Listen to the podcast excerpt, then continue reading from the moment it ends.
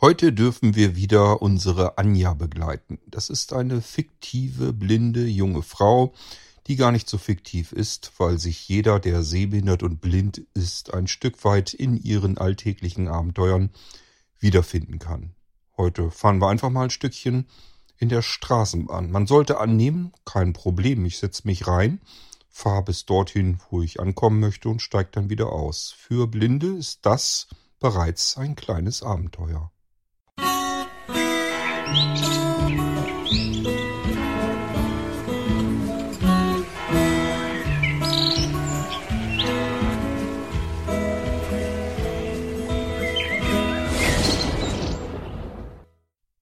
Falls ihr es vergessen haben solltet oder aber neu hinzugeschaltet habt, wir haben hier in letzter Zeit im Irgendwasser verschiedene schöne kleine Geschichten mit einer blinden jungen Frau namens Anja. Das ist eine fiktive Person, die ähm, ein bisschen geballt in ihrem Alltag die Dinge erlebt, die wir alle sehbehinderten und blinden Menschen eigentlich auch im Verlauf unseres Lebens immer wieder entdecken oder empfinden. Deswegen mag ich diese Geschichten sehr gerne, weil sie das Ganze mal so ein bisschen in den Fokus rücken eines, eines blinden Menschen, mit welchen Problemchen im Alltag man zu tun hat, wo normal sehende Menschen überhaupt niemals drauf kommen würden. Da macht man sich einfach keine Gedanken darüber. Und äh, deswegen mag ich diese Geschichten ganz gerne und ich habe mit Caroline ja so abgesprochen, dass ich zu diesen Geschichten versuche, so ein bisschen meine eigenen Gedanken zu sortieren und beizusteuern, so dass ich hieraus so ein bisschen was ergibt zum Thema passend aus meiner Perspektive, der im Verlauf von über fünf Jahrzehnten langsam in die Erblindung hineingeschlittert ist, bis hin zu eben dieser fiktiven jungen Frau, die ähm, nie sehend war und eben als blinde junge Frau sich durch ihren Alltag schlagen muss. Und ich bemerke immer wieder verschiedene Dinge in diesen Geschichten, die ich auf mich beziehen kann, auf mein Leben, auf meine Alltagsabenteuer.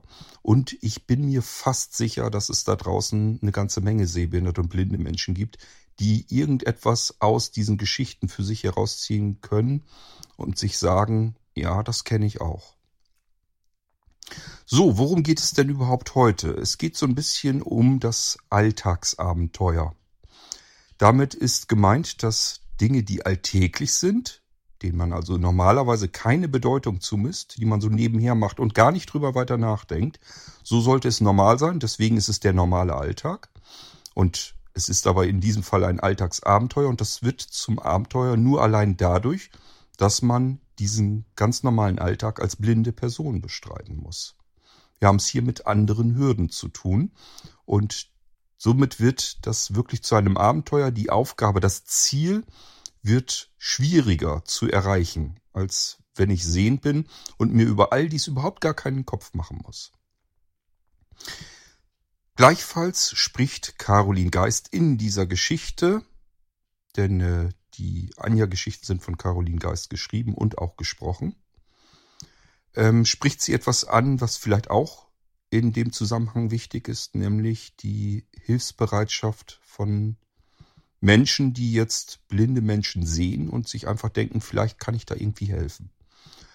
Auf solche Hilfsangebote reagieren sehbehinderte und blinde Menschen oftmals sehr unterschiedlich. Von ich bin total happy, dass mir da jetzt jemand hilft und ich einfach eine Sorge weniger habe, bis hin zur kompletten Empörung, wie kann dieser Mensch sich erdreisten, mir helfen zu wollen bei etwas völlig belanglosem und alltäglichen, traut er mir das nicht zu, nur weil ich blind bin, das ist doch wohl eine Frechheit. Das alles gibt es in dieser, in diesem Spektrum.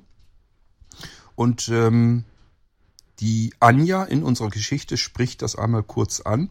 Und ich finde das sehr wichtig, dass das auch mal mit angesprochen wird, das Ganze.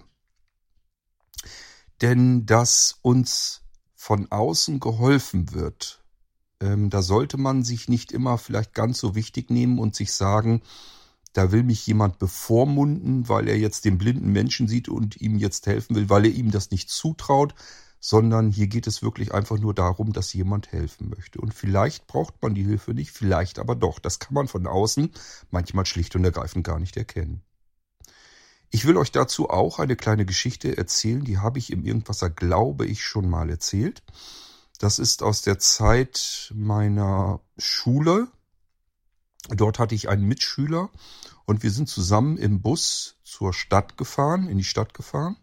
Und auf einer Zwischenbushaltestelle, einfach so an der Landstraße, ist der Bus angehalten. Und ich habe mich um nichts weiter gekümmert. Mein Mitfahrer, äh, mein Mitschüler sozusagen, stand aber plötzlich auf, wie von der Tarantel gestochen, und lief zum hinteren Bus-Ein- und Ausgang, obwohl die Türen da noch gar nicht geöffnet waren.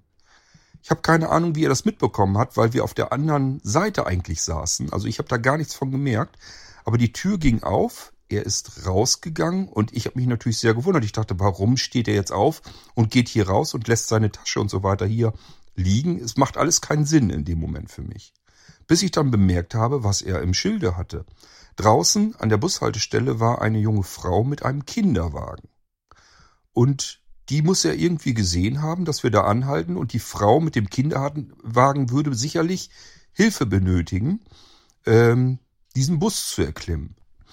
Und das hat er einfach so von sich aus gemacht. Wir waren Bengels von 15, 16 Jahren ungefähr. Ähm, ich fand das sehr beeindruckend damals. Ähm, ich habe mich ein bisschen geschämt, dass ich das nicht mitgekriegt habe. Und ich bin mir ziemlich sicher, wenn ich es mitbekommen hätte, ich wäre, ich hätte den Mut nicht aufgebracht, aufzustehen, einfach hinzugehen und dieser jungen Frau zu helfen, obwohl das natürlich stimmt. Da war, glaube ich, sonst keiner, der sonst mit eingestiegen ist. Das heißt, sie brauchte Hilfe. Mit Sicherheit war das für sie eine große Hilfe, dass jemand anfasst und den Kinderwagen in den Bus mit reinschleppt. Und ich glaube einfach nicht, dass ich das von mir aus ganz alleine gemacht hätte im Vorfeld. Wahrscheinlich, wenn jetzt die Frau irgendwie reingerufen würde, kann mir mal bitte jemand helfen. Dann klar, logisch, angesprochen, hilft man dann. Aber ähm, von ganz alleine auf die Idee kommt, weiß ich nicht. Traue ich mir nicht zu, schon gar nicht ähm, in einem Chord, der 15 Jahre alt ist. Ich fand das damals sehr imponierend. Aber jetzt stellt euch mal vor, diese Frau hätte jetzt den angekeift und gesagt, äh, trauen Sie, äh, oder ist ja ein junger Kerl dann gewesen, traust du mir nicht zu, dass ich den Kinderwagen da jetzt allein in den Bus reinbekomme?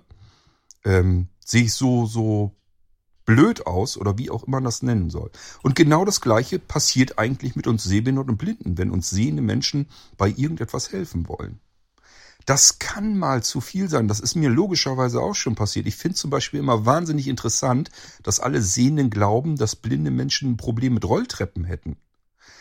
Ähm, das habe ich regelmäßig, dass mir Menschen irgendwie helfen wollen bei der Rolltreppe, weil sie Angst haben, dass ich da irgendwie stolpere und zu Fall komme. Dabei ist das nun wirklich überhaupt gar kein Problem.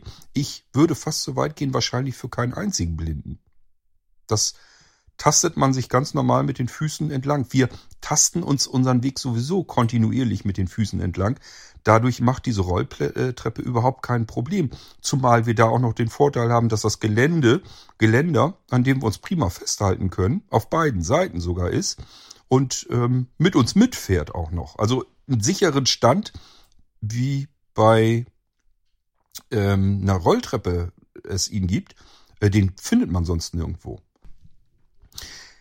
Ja, ähm, das heißt, vielleicht einfach mal sich sagen, okay, das macht er nicht, weil er mich für zu blöd hält oder weil er mich bevormunden will, sondern einfach nur, weil er sich das jetzt nicht vorstellen kann, kann ich da Hilfe gebrauchen oder nicht. Lieber zu viel geholfen als zu wenig. Und das ist doch eigentlich genau die richtige Vorgehensweise. Wenn wir als Blinde da jetzt empört sind und uns irgendwie genervt oder verärgert oder so ähm, benehmen diesem Menschen gegenüber, ähm, dann verhalten wir uns eigentlich falsch und nicht derjenige, der uns helfen möchte. Ich finde das ganz schön, dass es in dieser Geschichte von der Protagonistin, von der Anja, einmal kurz mit aufgegriffen wird.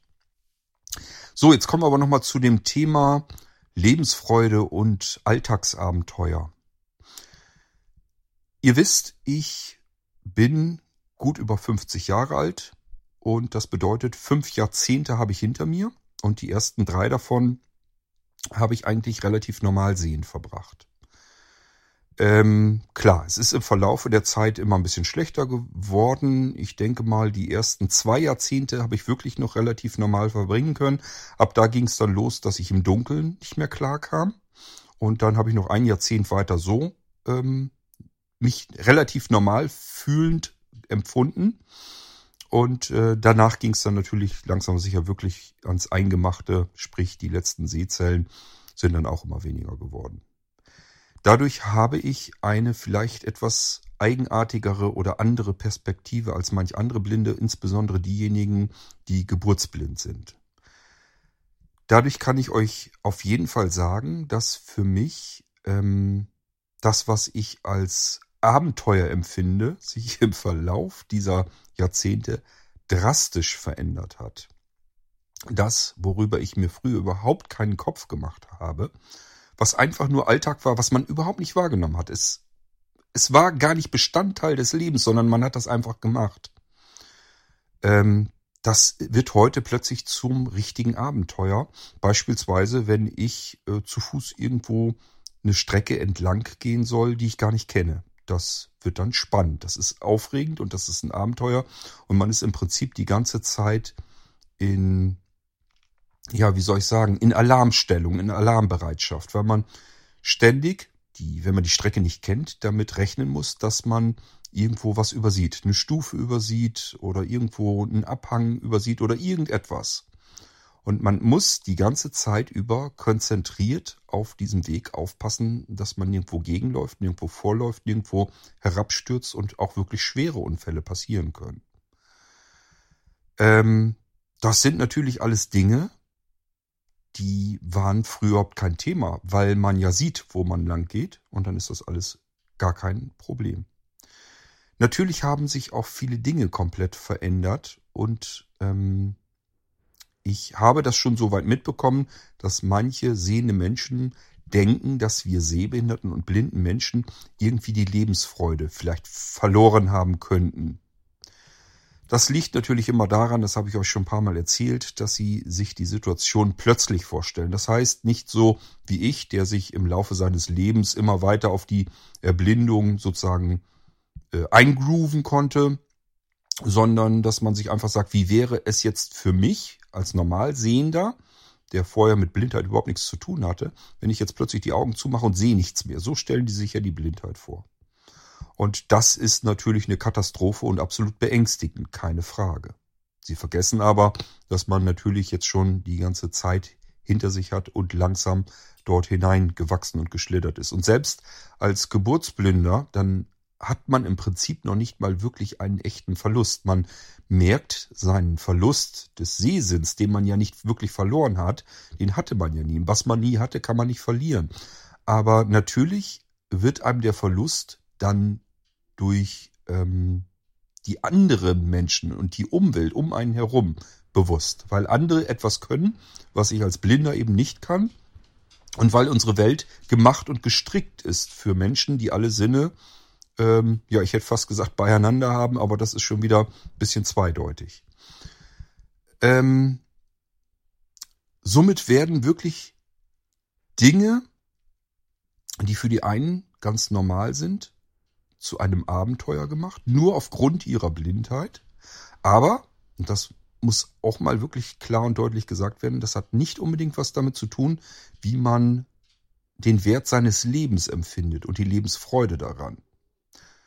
Ähm, natürlich gibt es auch die Sehbehinderten und die Blinden, die mit ihrem Schicksal hadern und da vielleicht nicht mit zurechtkommen. Alles keine Frage. Die haben wir unter den Sehnen allerdings auch. Die haben dann vielleicht irgendwas anderes, irgendeinen anderen Schicksalsschlag, mit dem sie nicht zurechtkommen. Und genauso ist das unter den Blinden auch. Also ich sehe da immer nicht so den großen Unterschied, dass man sagt, es geht generell den Blinden so. Die müssen alle irgendwie mit ihrer Lebensfreude irgendwie ein bisschen sparsamer umgehen oder sonst irgendetwas. Das hat da ja alles gar nichts mit zu tun. Ähm, vielleicht noch ein Beispiel. Ähm, Früher bin ich beispielsweise mit dem Motorrad einfach losgefahren, mich draufgesetzt irgendwo hin, habe mich in ein Café gesetzt oder meistens natürlich lieber dann draußen, wenn schönes Wetter war. Motorrad fährt man Am liebsten, wenn schönes Wetter ist. Und wenn dann irgendwo ein Café auf der Strecke war und da waren Tische und Stühle frei, habe ich mich meist draußen hingesetzt, einfach mal einen Pott Kaffee bestellt oder eine Pommes oder sowas. Und ähm, ja, mir das einfach da gut gehen lassen. Ähm, also hier war das Abenteuer eindeutig, ich kann mich einfach, wenn ich will, auf ein Motorrad setzen. Und das ist ein Abenteuer, ist ein Ritt wie auf einer Kanonenkugel, der natürlich einen Höllenspaß macht. Und ich kann einfach irgendwo langfahren. Und zwar ähm, viel mehr, als ich es vielleicht mit dem Auto kann. Das Auto ist ja mal so ein Personenbeförderungsmittel. Das kann man beim Motorradfahren nicht sagen, weil ich mit dem Motorrad, zumindest in der Theorie, ich persönlich in der Praxis, auch mal eben durch ein Maisfeld, Kornfeld, durch den Wald brummen oder sonst irgendetwas kann.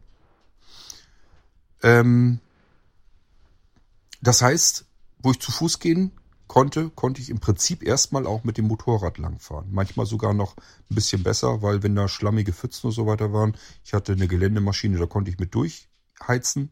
Äh, da wäre ich zu Fuß sicherlich nicht durchgekommen. So, das war für mich früher so mein Abenteuer, was ich dann hatte. Einfach mal auf den Box setzen, losfahren, gucken, wohin mich der Weg befördert. Und wenn ich irgendwo einkehren kann, mal eben Käffchen trinken, Kaffee trinken, irgendwann wieder munter zurückdüsen, vielleicht noch irgendwo ein paar Brötchen mitnehmen, damit man, wenn man zu Hause ankommt, noch eben zusammen Kaffee trinken kann oder so. Also irgendwie so das. Das habe ich so früher für mich persönlich mit ein bisschen Abenteuer verbunden. Dann habe ich euch eine andere Geschichte im Irgendwasser schon erzählt, was ebenfalls ein Abenteuer war. Nämlich beispielsweise, da waren wir in Worpswede, wo ich ähm, draußen gewartet habe. Meine Frau ist äh, in irgendwelche Geschäfte da in der näheren Umgebung und jetzt stand ich da und in der Nähe war ein Café. Und da waren draußen auch Stühle und ähm, Tische. Und ich bin dann immer so weiter so ein bisschen langsam dahin geschlendert und habe dann einen Tisch gesehen mit zwei Stühlen dran. Das waren so ganz kleine Tische. Und die Stühle waren für mich erstmal so ersichtlich frei. Da saßen keine Menschen. So viel konnte ich dann auch sehen, dass da offensichtlich niemand sitzt. Aber das heißt ja nichts. Ich habe mir dann gedacht, ist dieser Tisch wohl wirklich frei, dann würde ich mich da nämlich ganz gerne hinsetzen. Dann ist das Abenteuer noch gar nicht fertig. Äh, wir sind schon bereits in meinem Alltagsabenteuer. Ich stehe also vor diesem Café, äh, an der Straße entlang, Tische und Stühle und ein Tisch ist frei mit zwei Stühlen. Aber ist der wirklich frei? Oder sitzt da jemand und derjenige ist vielleicht nur auf Toilette oder hat seine Jacke darüber gelegt und ich setze mich da jetzt hin, kriege das irgendwie aus irgendwelchen Gründen nicht richtig mit und es würde oder könnte eine peinliche Situation entstehen. Das ist für viele unter euch überhaupt kein Problem. Die würden sich sagen, ja wieso, dann kommt da einer raus, war vielleicht auf Toilette und fragt mich, was ich, warum ich auf seinem Platz sitze, was ist denn da so schlimm dran? Das kommt drauf an, wenn man charakterlich ähm, so nicht gestrickt ist und einem das dann unangenehm wäre, dann ist einem das unangenehm. Man kann sich das Holz, aus dem man geschnitzt wurde, nicht aussuchen. Manchen macht das was aus, manchen macht das nichts aus. Manche können problemlos einfach so irgendwo hineinrufen, um irgendwas zu erfragen und hoffen, dass da jemand ist, der einem das sagt. Und manche sagen sich, ich würde die Klappe nie im Leben aufkriegen. Das ist völlig normal. Und äh, deswegen, deswegen mag ich diese Geschichten mit der blinden Anja so gerne, weil sie vor diese Problematik auch immer wieder stößt und sich eben Gedanken macht, Mensch, bin ich einfach nur blöd oder bin ich zu doof, blind zu sein oder womit hängt das zusammen? Und ich finde das toll, dass hier in diesen Geschichten das alles mal so ein bisschen mit angesprochen wird, auf den Punkt gebracht wird, damit ähm, diejenigen auch unter euch, die sich da hineinversetzen können, einfach merken, das ist nicht so. Man ist nicht zu blöd, um blind zu sein oder sonstiges, oder man, man ist nicht zu, zu doof oder irgendetwas in die Richtung brauchen wir gar nicht drüber nachzudenken, sondern man ist einfach charakterlich anders. Der eine kann das, der kann auf Fremde zugehen und die irgendwas fragen und um Hilfe bitten und der nächste kann das eben nicht. Das ist völlig normal, ist unter den Sehnen auch so. Der eine ist schüchtern, der andere ist mutig. Der eine ist ein Draufgänger, der andere nicht. Der andere macht Bungee Jumping, der andere sagt, das würde ich mich nie im Leben trauen. Und so weiter und so fort. So, ähm, ich habe mich dann aber an diesen Tisch gesetzt und dann geht das Abenteuer aber weiter. Wenn da jetzt die Bedienung kommt, registriere ich die, dass die jetzt mich anguckt, dass sie auf mich wartet, dass ich was bestelle. Äh, die Karte, kann ich die jetzt überhaupt lesen? Oder wenn ich jetzt frage, ich möchte ein Stück Kuchen vielleicht bestellen, sagt die Bedienung dann, ja, müssen Sie eben mit reinkommen und sich ein Stückchen, äh, sich den Kuchen aussuchen, was für mich dann wieder das nächste Abenteuer geworden wäre. Also ihr versteht, was ich sagen will. All diese Kleinigkeiten, wo ein normaler Mensch sich überhaupt keinen Kopf drum macht, ist für einen Blinden alles erhöhte Spannung äh, und man weiß nicht, was da als nächstes passiert. Und das kann für Menschen, wenn man das nicht gut ab kann, kann das eine unangenehme Situation sein. Und auf alle Fälle ist es ein kleines Alltagsabenteuer. Und ich sag ja, ich bin früher mit dem Motorrad auch nur auf einem Rad losgefahren und solche Geschichten. Also ähm, ich bin jetzt kein Mensch, der jetzt überhaupt keinen Mut entwickeln kann. Ich weiß, dass ich Mut entwickeln kann dort, wo ich ihn brauche, aber äh, bei so manchen Kleinkram, wo man normalerweise nicht drüber nachdenkt, da habe ich ihn dann nicht. Ähm, und ich habe mich für mich, für meinen Teil damit eigentlich abgefunden, weil jeder hat irgendeine Schwäche und ich habe meine Schwächen auch. Wichtig ist, glaube ich, dass man sich die bewusst macht und sie dann auch akzeptiert, sie annimmt, sich einfach sagt, ja, das bin ich, so bin ich, da stehe ich dazu und in dem Moment, wo, ich, wo man dazu steht, wo man sagt, ich bin so und ich kann halt nicht aus meiner Haut, genauso wie du wahrscheinlich aus deiner Haut auch nicht raus kannst, in dem Moment kann eigentlich nicht mehr ganz viel passieren, wenn man sich selber akzeptiert, so wie man ist. Ähm ja, das sind im Prinzip so, was ich euch so ein bisschen erzählen wollte. Äh, zum einen Teil, dass das mit Lebensfreude nichts zu tun hat, ähm, die man dann verliert ich habe ja gesagt, ich habe im Prinzip alles das verloren, was mir in den ersten zwei bis drei Jahrzehnten ans Herz gewachsen war und sehr, sehr wichtig war, was mich wirklich ausgemacht hat. Ich war derjenige, der gezeichnet und gemalt hat, egal wo er ging und stand. Jeder hat gefragt, kannst du mir was zeichnen, kannst du mir was malen? Andere haben das dann wieder gesehen und gesagt, ich will auch was haben. Ähm ja, und genauso mit der Fotografie. Ich habe ganz tolle Fotos ähm, machen können. Äh, auch wirklich mit Tiefenschärfe und so weiter. Also ich habe da wirklich schon ähm, erstaunliche Effekte mit ähm, herausgerissen. Hab eigene Kalender gebastelt und so weiter. Das ist schon alles wirklich was gewesen, was ich damals irrsinnig gerne gemacht habe. Und dann ja auch irgendwann teilberuflich gemacht habe. Ich habe ja wirklich zuletzt auch äh, Cartoons gezeichnet für Zeitungen, die am Kiosk zu kaufen waren. Also ich denke schon, dass ich sagen kann, dass das wirklich Sachen waren, die mich ausgemacht haben, die mir wichtig waren. Die gehen dann natürlich irgendwann nicht mehr, wenn man nach und nach erblindet. Es ist nicht nur das Motorradfahren, Autofahren und sowas alles, ähm, sondern eben auch wirklich ähm, Eigenschaften und Beschäftigungsmöglichkeiten, die sich durch das komplette Leben bisher gezogen haben. Das war für mich äh, ja das, was ich gemacht habe. In jeder freien Minute habe ich im Prinzip gezeichnet, gemalt, gebastelt, geschrieben ähm, und mich sonst wie kreativ ausgetobt. Und wenn ich das nicht war, war ich auf irgendwelchen Rädern unterwegs. Ja, und genau das wird mir genommen. Das kann ich dann irgendwann nicht mehr. Man sollte jetzt annehmen, wenn einem das Leben, so wie man es kennt und wie man es liebt, im Prinzip genommen wird, dann kann ja eigentlich keine Lebensfreude mehr übrig bleiben. Und genau das kann man überhaupt nicht sagen. Ähm, also nicht mal ansatzweise. Ich würde eher sagen, dass ich teilweise ähm, einfach viel mehr Dinge heute tun darf und tun kann, von denen ich früher noch nicht mal wusste. Erstens, dass es sie vielleicht gibt und zweitens, dass ich die vielleicht tun könnte oder tun dürfte. Es sind also viel mehr Sachen in mein Leben dazugekommen und dazu gehören auch völlig neue Abenteuer. Jetzt ist es eben nicht mehr das Motorrad, aber es ist jetzt auch nicht, dass ich vielleicht alleine in den Ort gehe, um mir eine Pommes mit einem halben Hähnchen zu holen oder zum Friseur oder sowas. Äh, das ist alles ein Abenteuer, weil ähm, man muss halt höllisch aufpassen, wohin man tritt, wo man langläuft wenn man sich da noch nicht gut mit zurechtfindet und so weiter, ist das tatsächlich ein kleines Abenteuer. Wir werden gleich natürlich auch das Alltagsabenteuer von der blinden Anja mit erleben. Das ist genauso belanglos für den einen und für einen blinden Menschen eben tatsächlich ein Abenteuer. Ähm, ja, Äh, vielleicht sollten wir da auch drauf mal zu sprechen kommen. Also es geht im Prinzip darum, dass die blinde Anja gleich im Prinzip Straßenbahn fahren will oder U-Bahn, ich weiß es gar nicht mehr genau.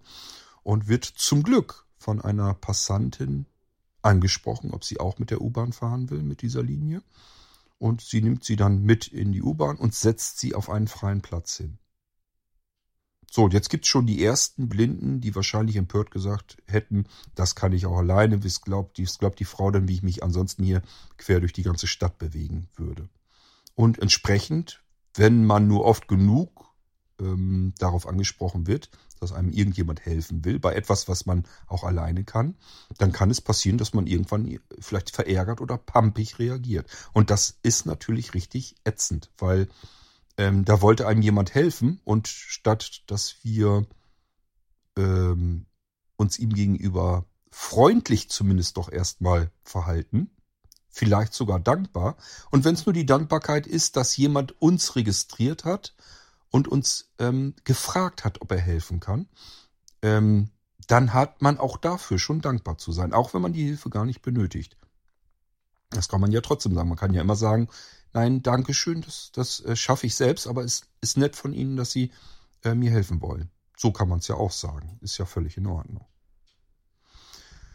Ähm, wo ist eigentlich das Problem für einen Blinden, der Straßenbahn fahren will? Kann sich eine sehende Person vielleicht so nicht vorstellen. Es geht schon damit los. Woher weiß ich denn, dass das jetzt da die richtige Straßenbahn oder U-Bahn ist, wenn ich allein unterwegs bin? Stellt euch das mal vor, ihr könnt nichts sehen, auch keine Nummern verfolgen und nichts. Es geht schon damit los, welche Straßenbahn kommt da jetzt an, auf welchem Gleis, von welcher Seite, das kriegt man vielleicht noch mal eher hin. Es sei denn, dass viel, viel Krach um einen herum ist, dann ist auch selbst das schon ein Problem. Ist also gar nicht so einfach. Jetzt gehen wir, jetzt haben wir aber die richtige Straßenbahn erwischt, beispielsweise, weil wir jemanden, der da noch steht und wartet, den wir vielleicht irgendwie registrieren konnten, dass da jemand noch ist. Den haben wir versucht gezielt anzusprechen. Hoffen wir, dass wir ihn vernünftig angeblickt haben und nicht irgendwie wild in die Luft gestarrt haben an ihm vorbei, sondern dass er sich auch angesprochen gefühlt hat und äh, uns dann die nötige Information gibt. Jawohl, das ist jetzt keine Ahnung, Linie 8. Ähm, und wir wissen dann einfach Bescheid, okay, das ist die Bahn, mit der wir fahren wollen. So, die Tür, die finden wir vielleicht noch. Das kriegen wir noch hin. Jetzt steigen wir ein. Jetzt geht's weiter. Wie wollt ihr einen leeren Platz finden? Ihr müsstet jetzt im Prinzip entweder alles abtasten, das ist, glaube ich, nicht unbedingt ratsam, irgendwelchen Menschen im Gesicht rumzufummeln oder auf intimeren Körperteilen. Ich weiß nicht, ob das immer so gut kommt. Man nimmt einem Blinden vielleicht nicht ganz so viel übel, aber es kann dann doch unangenehme Folgen haben. Vielleicht auch erfreuliche, weiß ich nicht. Ähm, ich denke mal, das scheidet aber aus. So, das bedeutet auch hier wieder, ich muss wieder in die Luft hineinfragen. Wahrscheinlich habe ich nicht irgendjemand gezielt, den ich fragen kann, sondern ich frage einfach irgendwo hin und hoffe, dass da jemand ist, der meine Frage registriert hat, verstanden hat, kapiert hat. Da ist jetzt ein blinder Mensch und der hat eine Frage gestellt und ich könnte ihm jetzt helfen, obwohl ich konkret gar nicht angesprochen wurde, denn das ist immer ein Problem bei allen Menschen, wenn sie nicht konkret, direkt, gezielt angesprochen werden, dann fühlen sie sich auch nicht angesprochen. Das merkt man zum Beispiel immer wieder auf der Straße, wenn irgendwie was ist, dass irgendjemand Hilfe braucht. Beispielsweise, keine Ahnung, wenn da irgendwie Gewalt herrscht, irgendwie einer ähm, geschlagen wird oder sonst irgendetwas und der fragt jetzt um Hilfe. Wenn der einfach nur um Hilfe ruft, dann gibt es ganz viele Passanten drumherum, die gehen dann weiter und fühlen sich nicht angesprochen, sagen sich, ja, was mische ich mich da jetzt in eine Schlägerei rein, nachher kriege ich auch noch welche ab. Wenn man jetzt aber gezielt Menschen fragt, das hat man ja immer wieder probiert. Und das wird einem ja auch geraten. Wenn man jetzt selbst dort, entlang geht und feststellt, da ist jetzt jemand, der kassiert gerade Prügel und dem will man jetzt helfen, sollte man tatsächlich nicht, wenn das jetzt noch mehr Schläger sind, sollte man tatsächlich nicht alleine dahin gehen und versuchen, dem zu helfen, sondern dann gezielt andere Passanten anfragen jemanden also ansprechen, ich möchte dem da helfen, der scheint da in Schwierigkeiten zu sein, würden Sie mir helfen und wir suchen uns noch weitere so lange, dass wir ein paar Leute zusammen sind und dann gehen wir da gemeinsam hin und helfen dem. So soll man eigentlich vorgehen. So, und das ist das, das bezeichnet auch die Problematik. Man muss im Prinzip Menschen konkret ansprechen, damit das vernünftig funktioniert, damit ein Dialog zustande kommt. Und das bedeutet eigentlich, ich blicke jemanden an, denn namentlich kenne ich ihn in der Regel im öffentlichen Raum ja nicht. Ich muss ihn also eigentlich gezielt in die Augen schauen und dann eine Frage stellen und dann bekomme ich eine Reaktion, eine Antwort. Das kann ich als Blinder nicht. Ich sehe diesen Menschen nicht. Ich kann sein Gesicht nicht sehen. Ich weiß nicht, wo die Augen sind. Ich weiß noch nicht mal, ob der zu mir hingerichtet ist oder vielleicht umgedreht steht, dass er in eine ganz andere Richtung guckt und ich stelle ihm die Frage auf sein Hinterhaupt. Das alles kann mir als Blinder selbstverständlich dann passieren. So, was macht man also? Man ruft einfach irgendwo hin in eine Gruppe, wo man denkt, da müssten jetzt genug sein. Irgendeiner wird's hoffentlich registrieren. Und vielleicht ist da sogar einer dabei, der so nett ist und mir hilft, jetzt einen Sitzplatz zu finden. Könnt ihr euch vorstellen, dass das ein Abenteuer ist? Etwas, worüber ihr sehend überhaupt nicht nachdenken müsst. Ihr seht einen Sitzplatz, setzt euch dorthin, fertig ist die ganze Geschichte. Und jetzt habe ich euch eben erklärt, wo für einen blinden Menschen das Problem ist. Und das ist jedes Mal eine Hürde. Stellt euch mal vor, ihr solltet das tun. Viele Blinde, die hier jetzt zuhören, sagen sich, ja, Dankeschön, das ist mein Alltag. Äh, ich muss das jeden Tag tun. Mittlerweile macht mir das auch nichts mehr aus. Aber ich sage euch, es gibt Menschen in unterschiedlichsten Charaktereigenschaften und das ist nicht jedem mit auf den Weg gegeben. Und mir wäre das auch nicht. Was passiert also? Die Blinden, die das nicht können, stellen sich irgendwo hin, halten sich fest in der Nähe der Tür, hoffen, dass sie niemanden im Weg stehen, hoffen, dass sie dann auch wirklich mitkriegen, wo sie aussteigen müssen und haben diesen Teil des Abenteuers hoffentlich irgendwie bewältigen können. Aber im Stehen, ohne Sitzplatz. Obwohl da ringsherum vielleicht sogar ein paar Sitzplätze gewesen wären. So, und jetzt stelle man sich mal vor, wenn da jetzt wieder jemand dazwischen gesessen hätte, der sehend ist und sieht, der Blinde steht da, obwohl er das gar nicht unbedingt müsste, und geht da jetzt vielleicht zu dem hin und spricht ihn an, ob er ihm vielleicht äh, helfen soll, einen Sitzplatz zu finden. Da wären noch welche frei. Und dieser Blinde ist jetzt ganz empört und sagt jetzt, ähm, wenn ich einen Sitzplatz haben will, dann würde ich mir schon selbst einsuchen. Das muss ich schließlich jeden Tag hier machen. Aber ich brauche bloß die nächste Haltestelle und will ich eh wieder aussteigen. Kann passieren, dass man irgendwie sowieso eine stinke Laune im Bauch hat. Hat ja auch jeder mal. Jeder hat ja mal ähm, vielleicht einen schlechten Tag gehabt, einfach schlechte Laune. Und dann kann sowas schon ausreichen, dass man sich im Ton vergreift. Das wäre hier natürlich fatal, weil dieser Mensch sich hüten wird, jemals wieder einen Blinden anzusprechen. Und das ist genau ein Thema, was jetzt mit in der folgenden Anja-Geschichte vorkommt, weswegen ich diese Geschichte auch wieder recht wichtig finde, dass wir sie veröffentlichen. Ich wünsche euch viel Spaß bei der Geschichte mit der blinden Anja, die einfach nur ein bisschen Straßenbahn oder was dann doch die U-Bahn fahren will. Aber ihr seht, so schwierig kann das werden, wenn man eben nichts sehen kann. Mit welcher Bahn müssen Sie denn fahren? Mit der 8. Ah, mit der muss ich auch fahren. Da kommt sie schon. Kommen Sie, ich helfe Ihnen. Hier können Sie sich hinsetzen. Vielen Dank. Puh, geschafft. Bin ich froh, dass ich nicht wieder auf dem Bahnsteig rumgrölen musste. Entschuldigung, welche Bahn ist das denn? Ein ekliges Gefühl, niemanden direkt ansprechen zu können, sondern einfach so ins Blaue zu reden, in der Hoffnung, dass jemand antwortet und dann sind es häufig mehrere Anläufe, bis endlich die richtige Bahn da ist. Und heute habe ich sogar einen Sitzplatz. Oft bleibe ich stehen, weil ich es hasse, durch den Waggon zu krauchen und die Leute anzutatschen, bis ich einen Platz gefunden habe. Ich bin einfach zu verklemmt dazu. Aber dank dieser Frau kann ich es mir jetzt bequem machen. Eine blinde Bekannte von mir regt sich immer schrecklich auf, wenn Passanten ihr bei etwas helfen wollen, was sie auch allein könnte. Ich war einmal dabei, als ein Herr sie fragte, ob er ihr über die Straße helfen solle. Sie gab ganz bissig zurück Was glauben Sie wohl, wo ich inzwischen gelandet wäre, wenn ich das nicht selbst könnte? Viele Blinde verhalten sich so. Das finde ich nicht gut. Erstens wirft es ein schlechtes Licht auf uns, und zweitens trauen sich die Leute dann noch viel weniger an uns heranzutreten. Dieses unfreundliche Verhalten müssen dann auch die Blinden ausbaden, die nicht so sind. Natürlich verstehe ich, dass man verbittert über die Unwissenheit der Sehenden sein kann. Aber durch solche Aktionen tragen wir nicht zu ihrer Aufklärung bei, sondern bauen eine noch größere Mauer auf. Jemand, der eine solche Abfuhr erteilt bekam, überlegt sich beim nächsten Mal gründlich, ob er nochmals seine Dienste anbieten soll. Ich bin zwar auch manchmal genervt, wenn mich zwanzig Leute nacheinander dasselbe fragen, aber das zeigt doch wenigstens, dass noch nicht alle Menschen gleichgültig sind.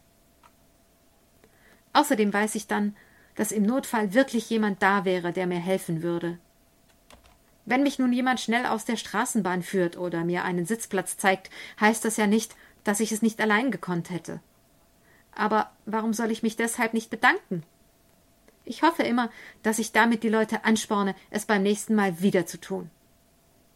Ich bin halt nicht so selbstständig wie andere Blinde, die alles allein machen wollen und können. Aber deshalb sollen die mir bitte auch nicht die Leute vergraulen, die mir helfen würden und sich nicht mehr trauen. Oft traue ich mich aber auch einfach nicht zu sagen, was ich wirklich möchte. Vorgestern erst hat mich ein Lehrer gefragt, ob er sich bei mir einhängen soll oder ob ich mich lieber unterhaken will. Ich sagte, das ist mir ganz gleich, wie Sie wollen, obwohl ich mich lieber bei ihm eingehakt hätte. Das ist mir schon oft passiert. Ich weiß, dass es Blödsinn ist. Wenn mich die Leute schon fragen, warum kann ich da nicht sagen, was mir am liebsten ist? Vielleicht, weil ich ihnen keine Umstände machen will? Aber sie haben mich doch gefragt, also wollten sie sich ehrlich nach mir richten. Wenn sich nun jemand bei mir einhakt, ohne mich vorher zu fragen, würde ich mir eher die Zunge abbeißen, als zu fragen, ob ich mich bitte einhaken könnte. Außer bei guten Bekannten natürlich. Warum gebe ich mir selbst nicht die Rechte, die jeder andere Mensch auch hat, nämlich frei zu sagen, was er selbst möchte? Sehe ich mich selbst etwa nicht als vollwertigen Menschen? Aber das wäre doch die Grundlage dafür, dass mich auch die Sehenden als normalen Menschen betrachten können. Himmel, ich komme immer wieder bei denselben Fragen an. Endstation. Alles aussteigen bitte. Die Antwort wird nicht mitgeliefert. Ich glaube, aus sich selbst schlau zu werden, ist eines der schwierigsten Dinge überhaupt. Besonders, wenn man ein so verzwirbeltes, verqueres Gefühlsleben hat wie ich. Ich müsste ja auch nicht unbedingt Antworten auf alle Fragen haben, die mich betreffen, aber ändern würde ich gerne einiges an mir und meiner Verhaltensweise. Bloß wie?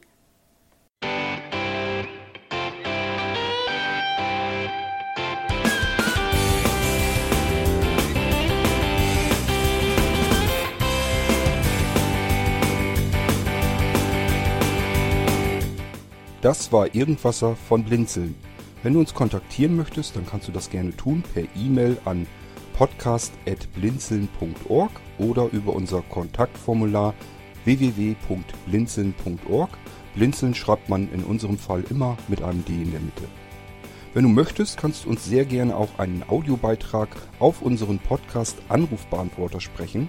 Der hat in Deutschland die Telefonnummer 05165 439 461. Und wenn du uns aus dem Ausland anrufen möchtest, dann ersetze einfach die erste 0 gegen die 0049 für Deutschland.